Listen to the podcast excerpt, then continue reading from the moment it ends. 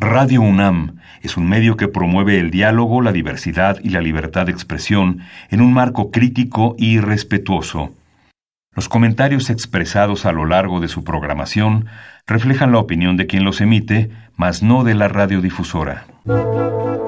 Radio UNAM presenta Al compás de la letra. Al compás de la letra. Un programa conducido por María Ángeles Comezaña.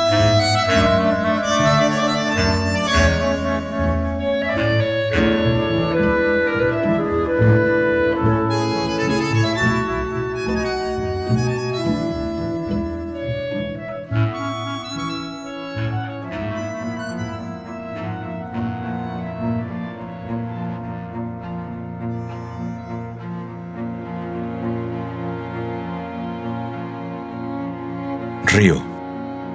Soy un río sagrado en el que han tirado basura. Venía del oriente y desembocaba en occidente. Junto a mí construyeron pirámides.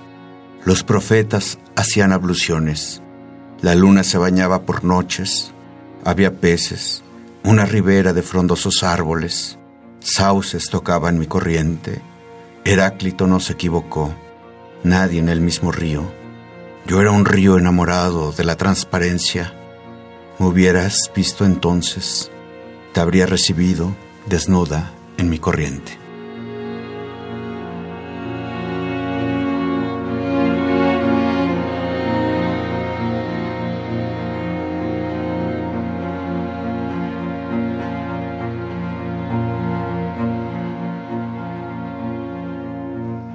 Buenas tardes, queridos amigos. Otra vez el jueves abre la puerta aquí en Radio UNAM para recibir a la poesía, a los poetas, a los creadores, para llenarnos de palabras poéticas, de, recuerdos, de memorias insólitas, de paisajes absolutamente sorprendentes. Estoy muy feliz, como siempre, de estar aquí con ustedes y saludo a mis amigos que sé que me están escuchando, que siempre les digo por su nombre, Ramiro Ruiz Durá, Esther Valdés, Azucena, Nayeli, Karim, Luis, bueno, y todos aquellos que están, yo sé, del otro lado del micrófono, que aman a la poesía como la amamos nosotros, que además son militantes en su lectura, en realidad la poesía para muchos de nosotros y para muchos de los que ahorita nos están escuchando es sin lugar a duda un ente necesario, un aire para poder seguir respirando. La tarde de hoy nos acompaña un poeta que no es de la Ciudad de México y eso también nos da gusto, nos, hace mucha ilusión tener poetas, tener creadores de otros estados de la República. El día de hoy está con nosotros Jorge Contreras Herrera, que es un poeta, ensayista, editor, promotor de lectura y gestor cultural del estado de Hidalgo, del glorioso estado de Hidalgo que verdaderamente queremos mucho. hemos tenido poetas del estado de Hidalgo muy queridos que nos han enriquecido indudablemente. Rápidamente les digo algunos, algunos de, los, de los caminos que ha seguido este poeta que hoy nos, nos está acompañando es el director de Los Ablucionistas AC, Salud y Felicidad a través del arte y la cultura. Ha sido fundador del World Festival of Poetry, Santuarios Poéticos. Ha sido y es director del Festival Internacional de Poesía Ignacio Rodríguez Galván y del Festival Internacional José María Heredia en la ciudad de Toluca. Es miembro del comité del Festival Internacional de Poesía de La Habana, Cuba. Imagínense qué personaje nos visita el día de hoy. Fue presidente honorario para el año 2018. Ha publicado 10 libros y sus poemas se han vertido al inglés, al alemán, al italiano, al portugués, al árabe, al náhuatl y al catalán. O sea que este hombre que está aquí la tarde de hoy es leído y releído en múltiples idiomas. Es numerario del Comité Editorial de Buenos Aires Poetry y columnista cultural en elviviredomex.com. Y nos da mucho gusto tener la tarde de hoy a este queridísimo poeta del estado de Hidalgo que nos lo imaginamos allá en Tizayuca, que sabemos que ha venido desde allá, pasado por la carretera, entrado a la Ciudad de México, se ha escabullido por el terrible tráfico y ha llegado a este oasis que se llama Radio UNAM y que tiene un programa de poesía. Uy, qué gusto tener aquí a este gran escritor, a este poeta, Jorge Contreras. Muchas gracias por estar aquí, Jorge, querido. De veras nos da mucho gusto tenerte.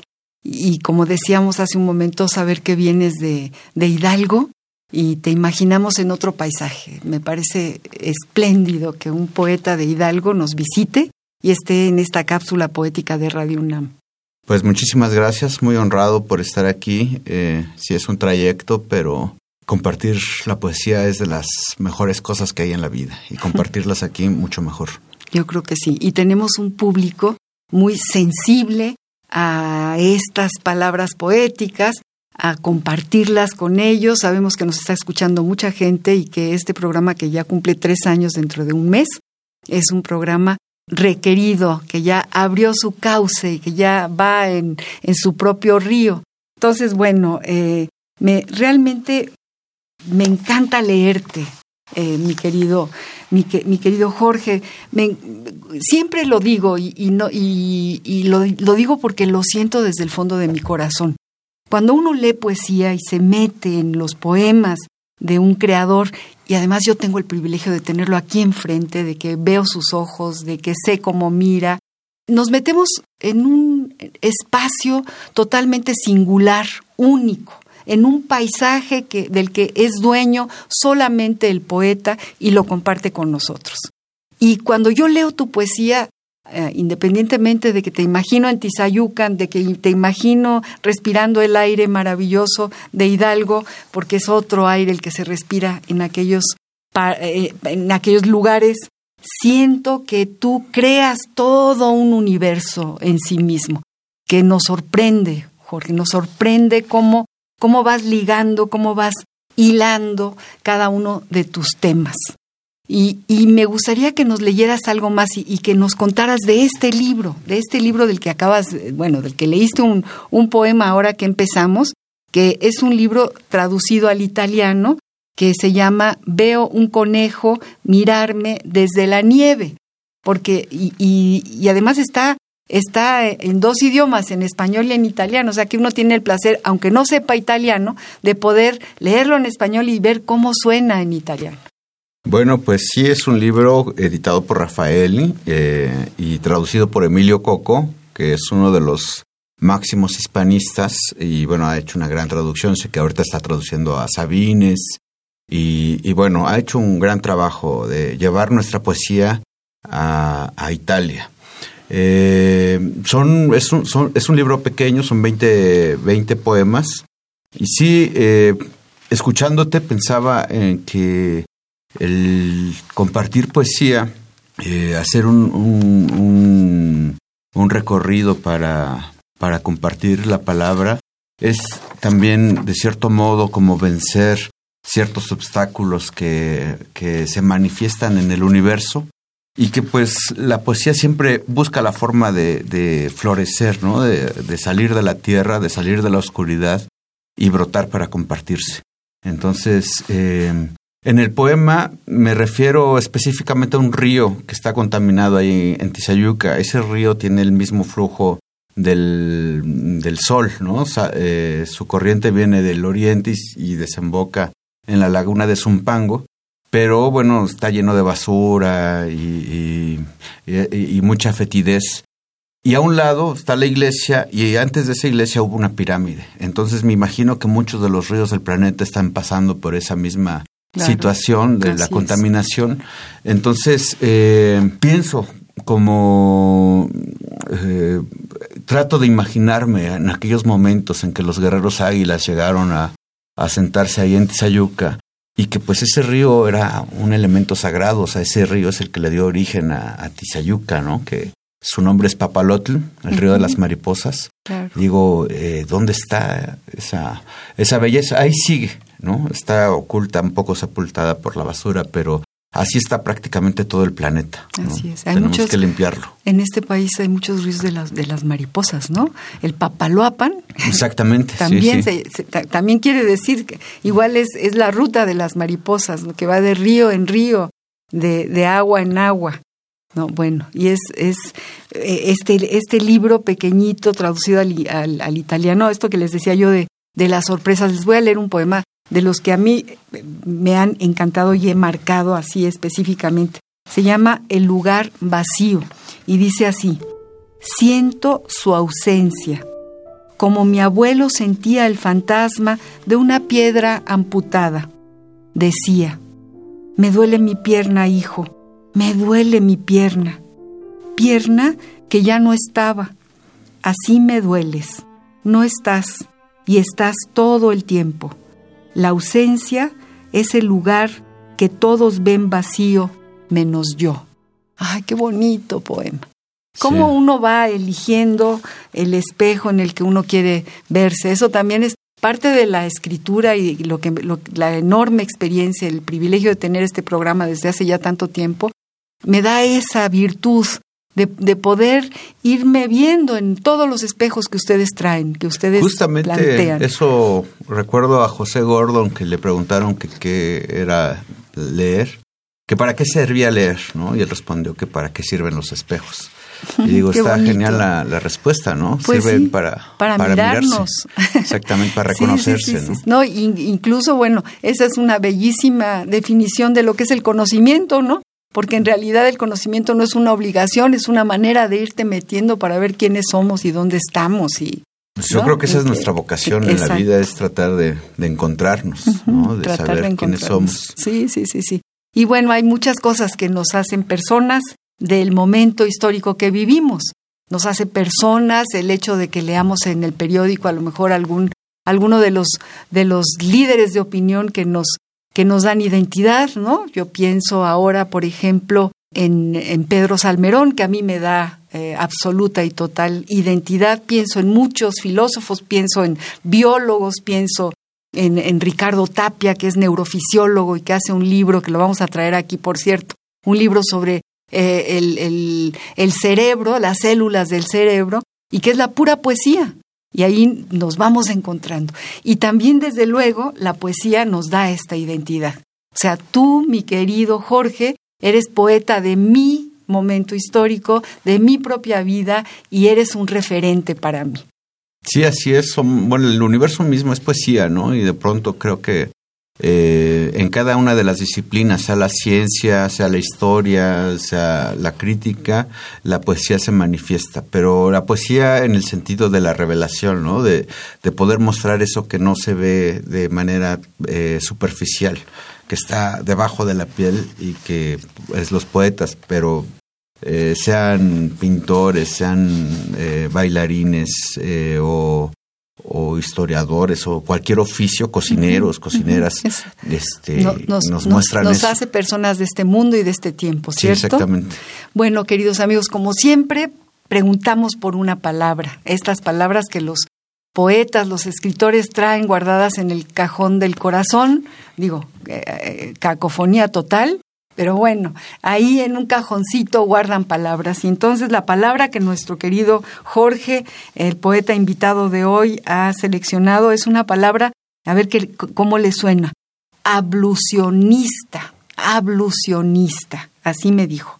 Por supuesto, nos metemos a los diccionarios, por supuesto sabemos eh, lo que significa el ablucionismo, la ablución, y sin ningún trámite, sin mancha, purificación, ritual, bautizo, cenote sagrado, piel en el cenote sagrado, en fin, todo eso nos lo va evocando. Pero tú cuéntanos de tu proyecto de ablucionista y de por qué esa palabra.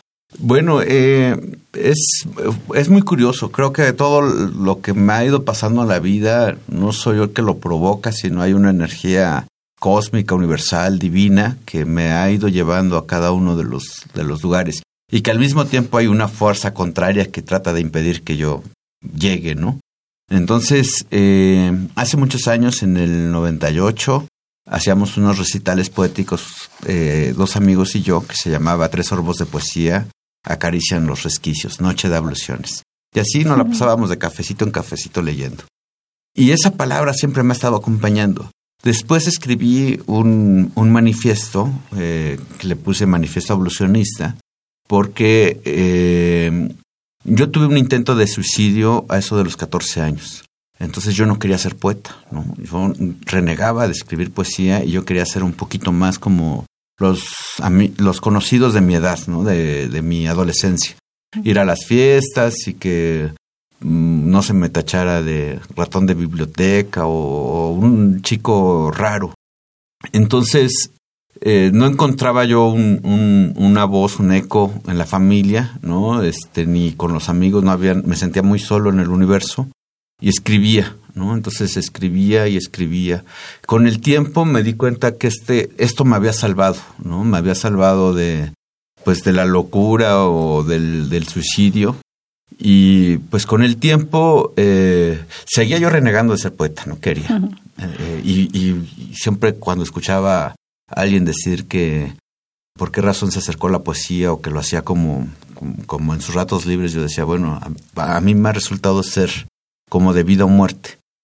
Y el manifiesto habla de, de la limpieza a través del arte, ¿no? o sea, de la salud a través de, del arte. Después un notario, hago, soy director de un festival internacional de poesía, que siempre digo, ya no lo quiero hacer porque de leer tu, tu, este... tu, semblanza, eres director de todo, hasta en Cuba tienes ahí una, una, una participación sí, importante. Me, me nombraron presidente honorario de, del Festival Internacional de La Habana Ven nada más eso, qué, qué, cosa maravillosa, ven nada más qué, qué importantísimo puesto, y nombramiento. Y siempre ando queriendo huir de eso, porque el estrés es mucho, ¿no? Entonces, el, un notario de Tizayuca me hizo la donación de una asociación civil y el eslogan es, se llama Los Ablucionistas hace salud y felicidad a través del arte y la cultura. Así es. Entonces la idea es eso, que el, el, arte eh, puede proporcionar salud, pero también felicidad.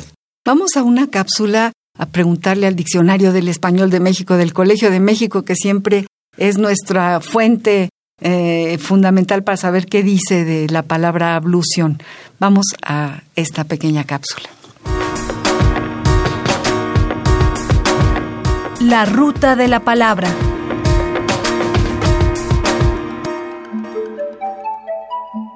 Ablución.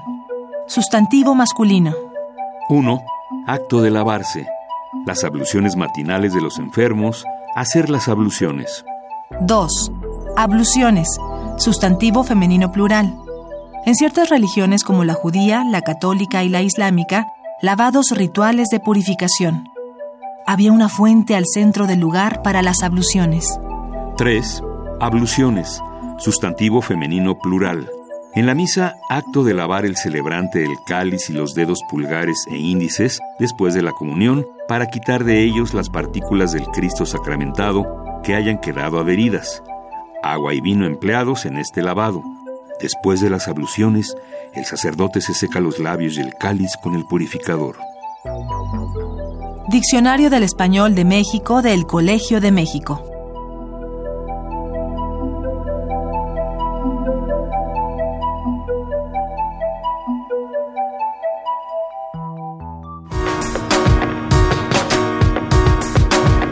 La ruta de la palabra.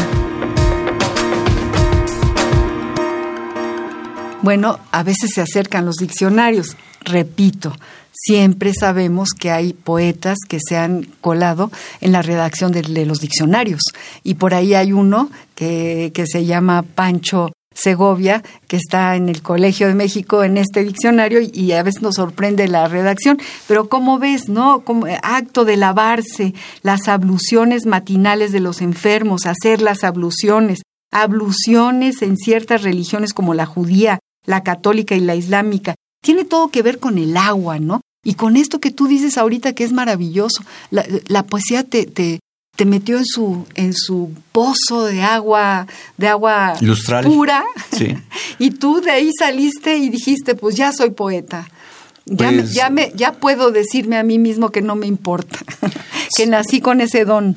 Sí, ha sido también una, eh, una revolución de autoconfirmación, de de romper ciertos dogmas y paradigmas respecto a lo que es la literatura. Algunos creo que se siguen utilizando como que no hay que explicar el poema o que nadie se puede decir poeta, poeta a sí mismo. Yo creo que esos son dogmas y paradigmas de algún modo del siglo XX, ya no de este, pero sí he visto eh, cómo la evolución es fundamental en muchas religiones, como por ejemplo los, los musulmanes, el lavarse los pies a cada, a cada rato, ¿no? Hay lavaderos de, pies, o los judíos que al despertar tienen que lavarse de manera especial este, una mano y luego la otra para poder hacer sus oraciones.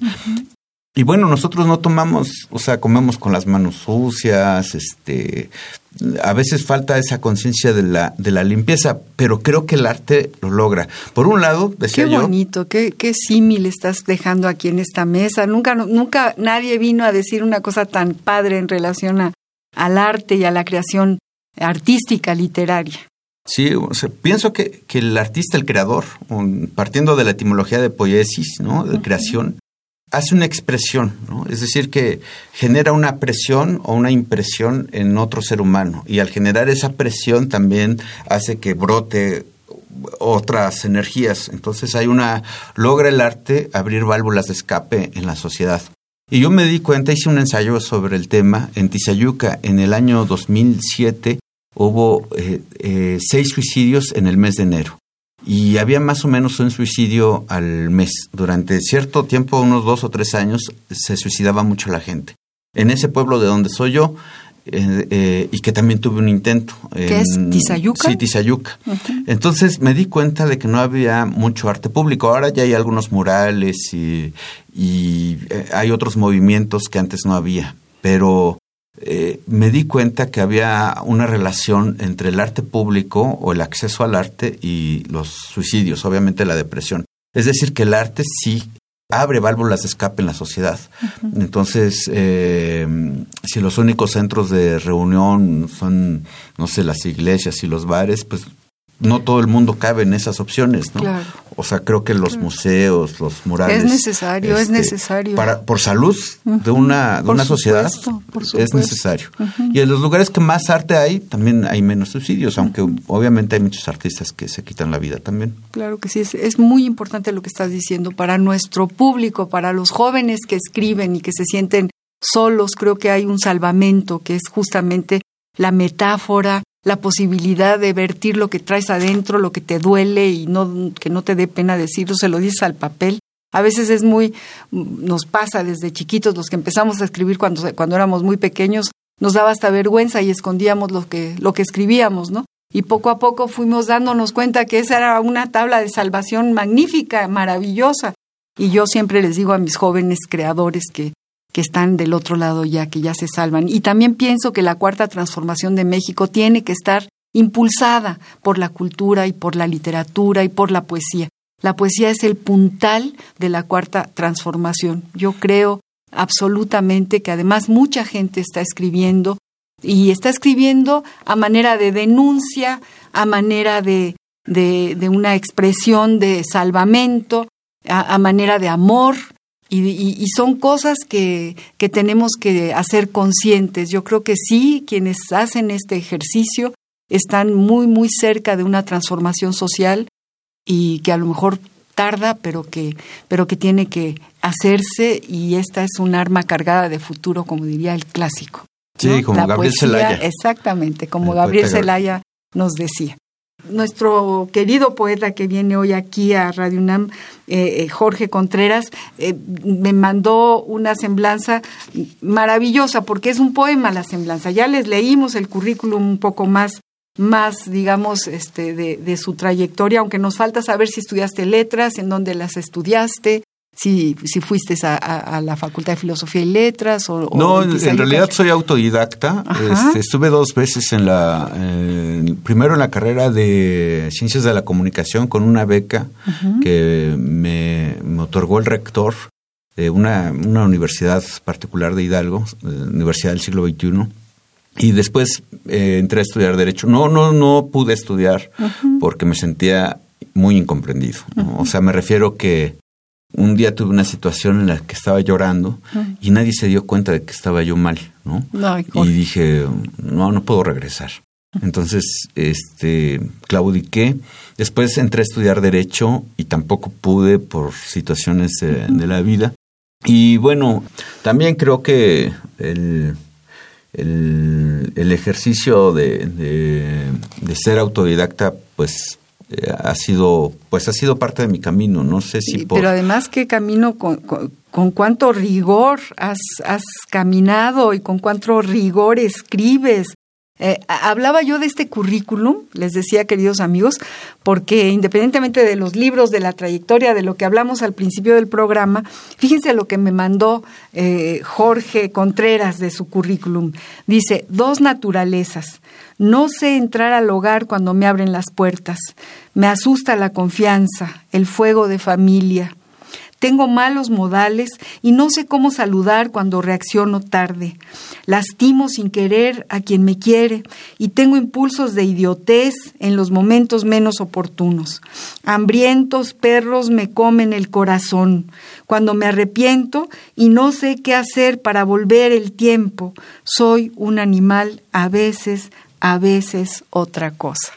Tú aquí ya escribiste un poema, porque esto es lo que somos todos de alguna forma y es como una manera de sacar tu alma y dárnosla y yo te la agradezco y la recibo con todo mi cariño. Así, así, la, entrego. De verdad, y así la recibo y así espero que la reciban nuestros amigos que nos están escuchando. Pues creo precisamente que eh, parte del oficio de, de, de la poesía es la palabra y la palabra verdadera, ¿no? Hablar con la verdad porque pienso que el, poeta mentiroso no es un poeta, ¿no? Es un, es un impostor o es un falsante, eh, un falsificador.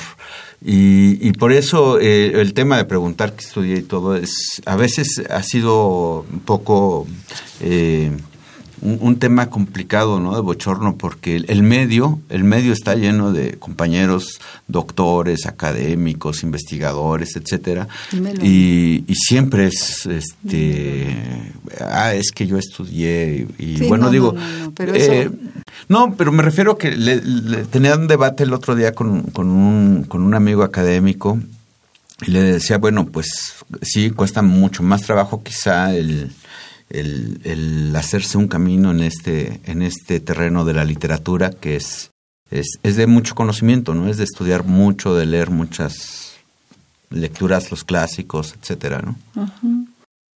Yo pienso que, que, lo que tú haces eh, eh, tiene toda, todos los reconocimientos académicos, lingüísticos, es decir, llegar a esta síntesis en, en tu poesía pues no todo el mundo llega. Y se llega justamente, es obvio y es evidente que tú tienes un camino recorrido. Y yo te preguntaría, ¿qué poetas hay en tu tintero, por ejemplo? ¿A quiénes lees? ¿Quiénes te han, te han enseñado? Porque, porque yo creo que la poesía se aprende leyendo también. Bueno, eh, es interminable la lista, ¿no? Pero de los que siempre están ahí presentes es Ignacio Rodríguez Galván, que es eh, un poeta que nació en Tezayuca, el primer poeta romántico de México. Eh, está José María Heredia, eh, Robert Graves, que es como uno de mis másters y de los que más he aprendido en cuestión del mito poético y ciertas tradiciones. Es Rapón, que también es de mis poetas favoritos. Francesca. Casi nada. Sí, bueno, eh, ese poema, precisamente Francesca, que tiene unos versos, dice, venías eh, nacida de la noche, eh, en medio, naciste en medio del, del, tumulto, con las manos cargadas de flores. Yo que tan acostumbrado estuve a verte aparecer en los lugares esenciales, me ofendí mucho cuando escuché pronunciar tu nombre en los lugares más vulgares. El poema continúa, pero siempre que he creído que esos versos encierran un misterio sobre la poesía que la poesía originalmente, que es previa a la literatura y previa al libro, que ha estado siempre y va a estar siempre, eh, es un elemento sagrado, ¿no?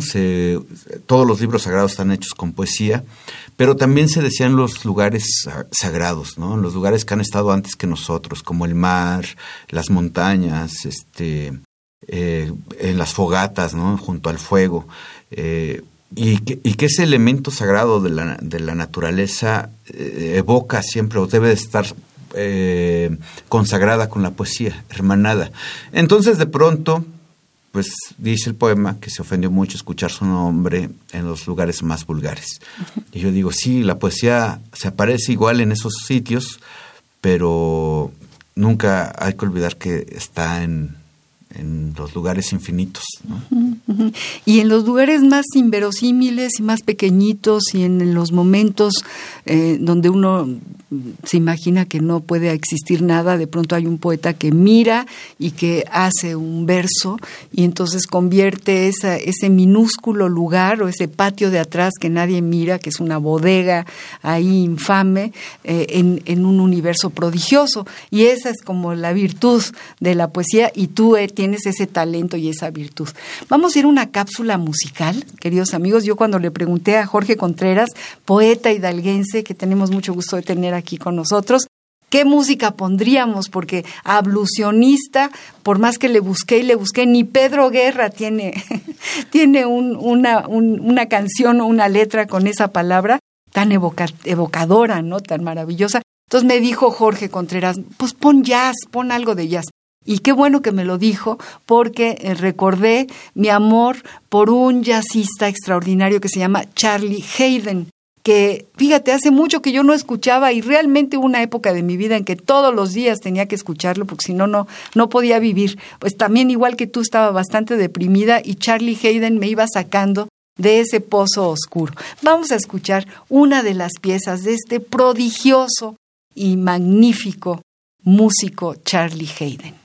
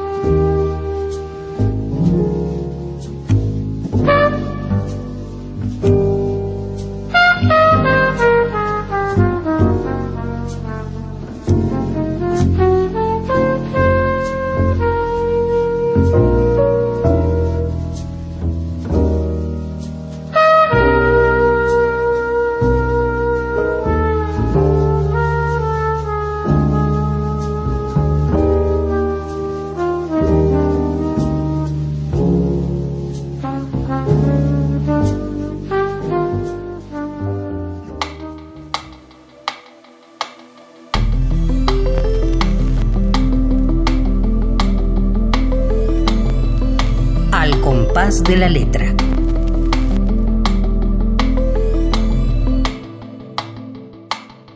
¿Qué te parece Charlie Hayden? Bueno, a mí amo el jazz y eh, me, me imagino que es una especie de electricidad que entra por las venas, ¿no? El jazz es como intravenoso. es lo que eh, pienso. Así es. Y bueno, eh, eh, yo siempre pienso también que Charlie Hayden es un, es un, poeta, él no tiene letras, es pura música, pero no le hace falta ninguna letra, es verdaderamente prodigioso y tiene mucho que ver con, eh, con episodios universales. Por ejemplo, se va a Cuba y hace una maravillosa sinfonía jazzística sobre la isla de Cuba, o se, se empapa de, de las brigadas internacionales que fueron a luchar en contra del fascismo allá en España en el año 36, las brigadas internacionales, que además fueron muchos norteamericanos heroicos a luchar contra el fascismo allá en España en esos años y él tiene toda esta versatilidad increíble y sí efectivamente es se nos filtra en la en la sangre y en las y en las venas. Vamos a leer, a leer, a oírte, a escuchar más poemas tuyos. Mira todos los que seleccioné. Eh, léenos tú lo que tú quieras de este libro de, traducido al italiano y luego nos cuentas las traducciones en náhuatl de tu poesía y, también en portugués, ¿no? Y, todo esto en árabe. como en árabe, imagínate. en alemán también, por ahí. Oh, bueno, bueno, bueno. Cuando el poema parece un simple discurso que quitaría sin consideración para arrojarlo a la basura o al fuego, y no logras decir lo que sientes porque es fácil y burdo y común como un territorio que todos conocen, y no sabes si te sientes todo un tonto que nada ha aprendido para poner un punto o una coma en el lugar correcto, y borrarías cada palabra hasta que quede solo un silencio y alguien pueda leer todo lo que no escribiste con solo ver la hoja en blanco y te comprenda. Qué bonito. Eso es cuando yo les digo, es que es sorprendente, es sorprendente. De verdad, nos vas metiendo, nos vas metiendo, nunca nos imaginamos que vamos a regresar al origen, a la hoja en blanco, ¿no? Y, y, te comprenda. Mira, yo también la había, la había anotado. Y ahora yo les voy a leer uno que también anoté como algo muy, muy bello. Dice, veo un conejo mirarme desde la nieve. Había un poema moviéndose con un viento frío.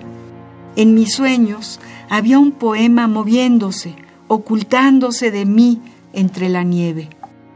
Lo perseguía, trataba de tomarlo como una pluma que cae y se escapa entre los dedos. Recuerdo que pensaba en el frío, había nevado. La noche había durado varios días. Hacía frío en ese poema y mi cuerpo temblaba. Después me sumergí en un sueño. Hacía frío en ese poema y les prendí fuego a viejos poemas manuscritos que odiaba, cartas de amor que no entregué, cartas que di destinadas al fracaso. Estuve viviendo un tiempo en ese poema. Uy, qué belleza de poesía escribes, Jorge. ah, muchas gracias. bueno, no, no, te, no te cultivo como los yucatecos, te lo digo porque me conmueve, me emociona. Qué maravilla es la poesía y qué, qué manera de, de, de, decirnos cosas que no nos imaginamos. Léenos otra cosa, léenos algo más. Claro que sí. Estamos, eh, queridos amigos, porque siempre lo tengo que decir una y mil veces, hablando y platicando y leyendo poemas de Jorge Contreras, un poeta que viene del estado de Hidalgo. Hemos tenido poetas del estado de Hidalgo. Hace poco tuvimos una mujer lindísima que además eh, da talleres de poesía en náhuatl. Ahorita nos van a, me, van, me va a recordar nuestra productora el nombre, pero también nos llenó de emoción Margarita León, que además se llama igual que otra poeta, eh, hermana de Eugenia León. Hay dos Margaritas, sí, De, Pachuca. Creo que es el nombre de su mamá. Ella tiene otro nombre, pero usa como seudónimo el nombre de su mamá. León. Y tiene una poesía también magnífica.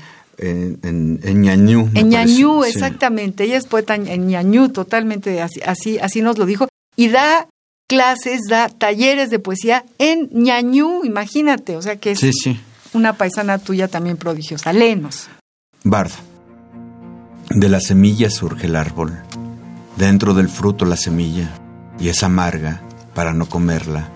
Cuando cae, en tierra abre camino. ¿Cuál es la raíz? ¿Cuál el follaje? Los árboles no tienen aniversarios, cumplen ramas, sueños, eso hacen. Es la razón que los pájaros canten.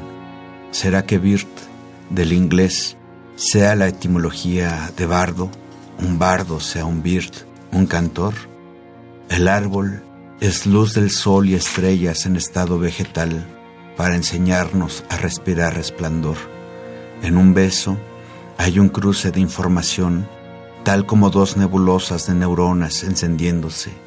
¿Qué pasa si dos raíces se tocan, si dos cantan en el mismo árbol?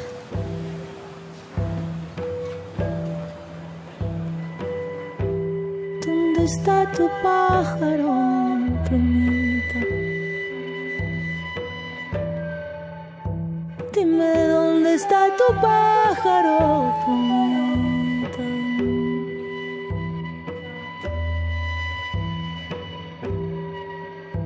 Mi pájaro es un sueño.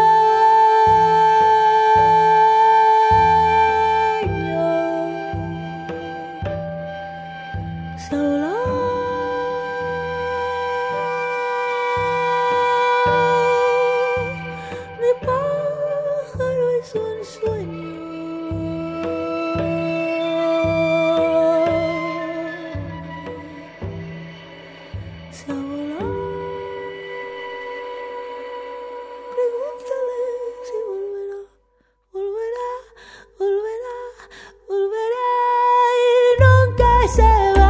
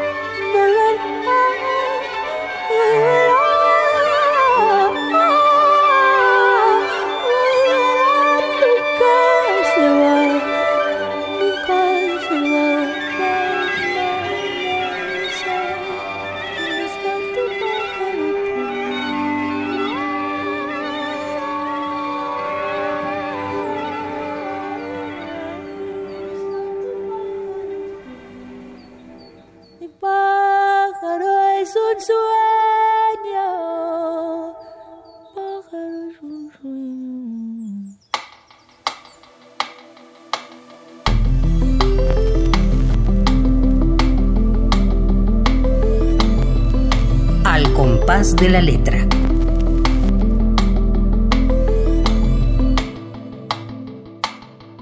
¿Cómo eres capaz así de, de hacer lo que haces con las palabras, eh, Jorge? Me parece verdaderamente bellísimo lo que escribes.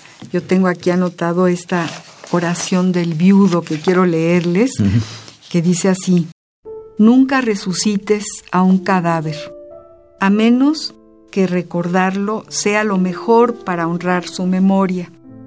No te afanes en despertar a un muerto, no sabrá lo que hiciste, ni las lágrimas que entregaste, ni la rabia contra ley. No sabrá, te lo aseguro, lo que tú hiciste. Buscará robarte tu pan, envenenarte el vino. No revivas a la que amaste. Quédate siempre con la memoria infiel que hace que el pasado sea mejor o peor de lo que quizá fue. Olvida ese futuro que planeaste con arquitectura de navegante, la casa que hiciste, derrúmbala. Ay, muy fuerte, muy fuerte poema. Son como eh, recetas para sobrevivir. Mi Sí, para Jorge. volver a empezar. ¿no? para volver a empezar. Estamos hablando y leyendo y emocionados con nuestro querido invitado Jorge Contreras. Tenemos al, al- quizá tiempo para nuestra cápsula epistolaria. Nosotros eh, hemos decidido recorrer el camino de las cartas porque nos parece que eh, las cartas tienen una un trocito de intimidad que no existe en ningún otro lado más que en esto, en, en- en las epístolas. Vamos a nuestra cápsula de los epistolarios y vamos a, a- yo quisiera que tú me, me, me dijeras si guardas cartas, si en esos momentos de soledad que tuviste, le escribiste a alguien de lejos o de cerca, si las cartas han sido fuente para tu literatura. Epistolario. Domicilio conocido. Domicilio conocido.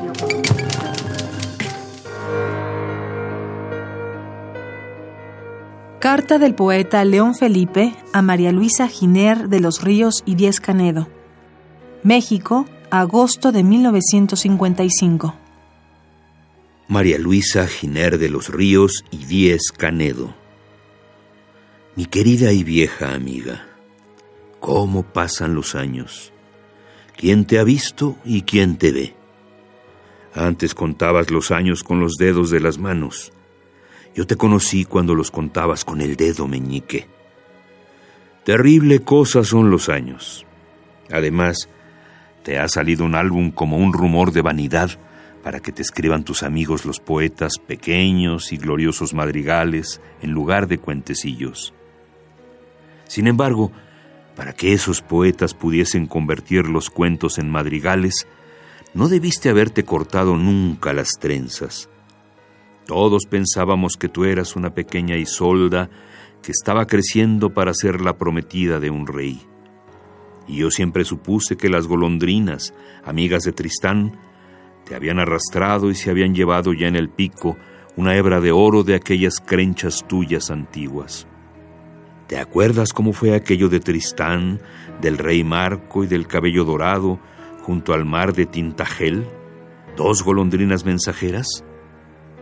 Es un cuento viejo y lento, en el que se refiere que aquel cabello vino a posarse en la barba cana del rey, y que el rey, tomándolo entre los dedos, dijo, Me casaré con la mujer de cuyas trenzas se ha desprendido esta hebra de oro. Pero he aquí que este cuento ya no podrá contarse nunca, porque todas las isoldas del mundo se han cortado las trenzas de oro como tú, y las golondrinas ya no tienen nada que hacer en el reino del amor, donde los cuentos ingenuos e infantiles se convertían en luminosos madrigales. Bueno, bueno, adiós, adiós. Me voy, que me espera el silencio. León Felipe.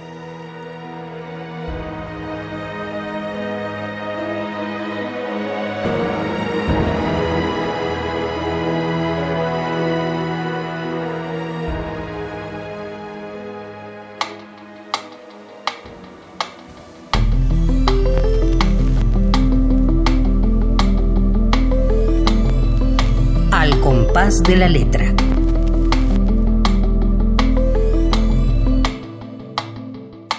Bueno, y después de escuchar esta carta yo te pregunto a ti, Jorge, ¿qué te parecen las cartas?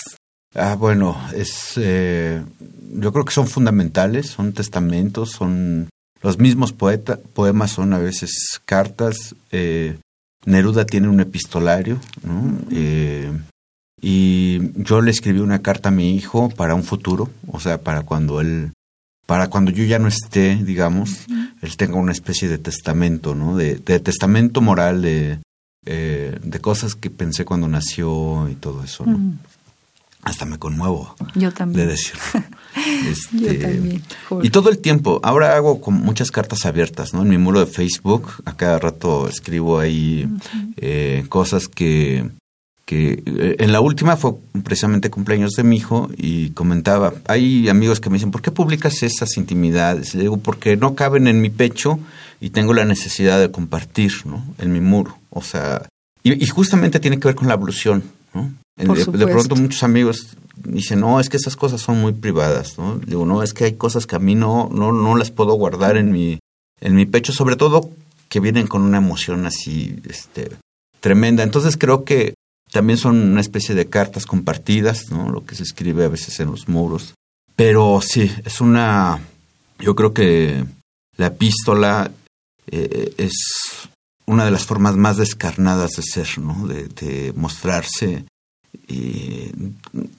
tal cual llorar como con un amigo o si son cartas de amor que también he escrito mm. mis cartas de amor destinadas al fracaso como dice el, dice el poema eso es cierto y hay un hay un verso de Juan Sánchez Peláez poeta venezolano que decía mis cartas de amor no eran cartas de amor eran vísceras de soledad Fíjate, ay, Dios mío, qué frío me dio, pero tiene toda la razón. Sí, también, o sea, a veces uno está como, sí, enamorado de Circe, ¿no? De la, de la diosa y, o de la ilusión. Entonces, creo que, que las cartas también sirven como una especie de fotografía de cómo estábamos en el pasado, ¿no? De cómo sentíamos también, una especie de, mapa. sí, y hay como una nostalgia, digo, no creo que se vayan a acabar nunca las cartas, incluso, bueno, las nuevas tecnologías han, han sido depositarias de una nueva forma de escribir cartas chiquitas y de un resumen, que era lo más difícil era hacer resúmenes, pero por lo visto ahora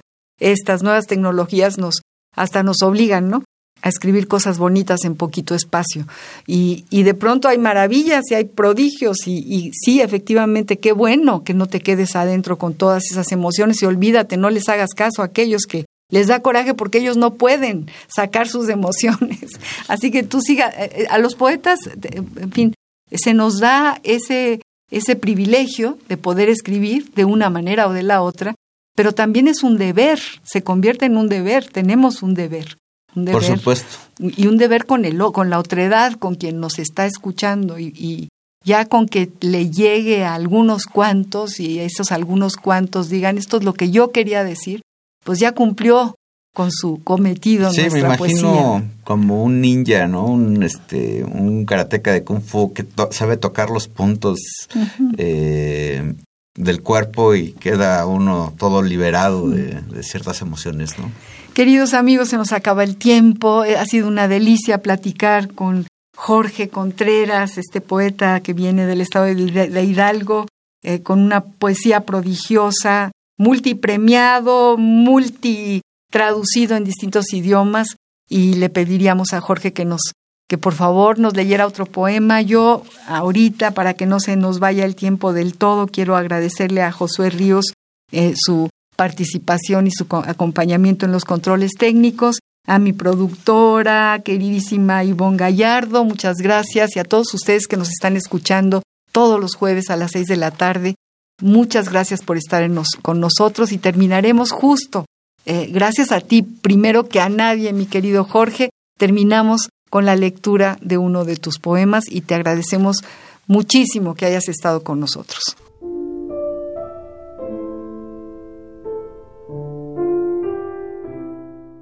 Libertad.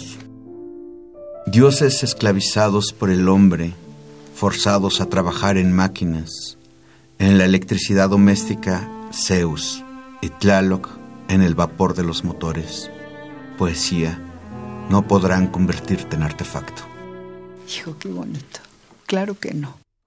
Gracias, Jorge Contreras, por tu poesía, por haber venido desde allá a esta mesa. Gracias queridos amigos y hasta el próximo jueves. Yo soy María Ángeles Comezaña. Este fue Al compás de la letra.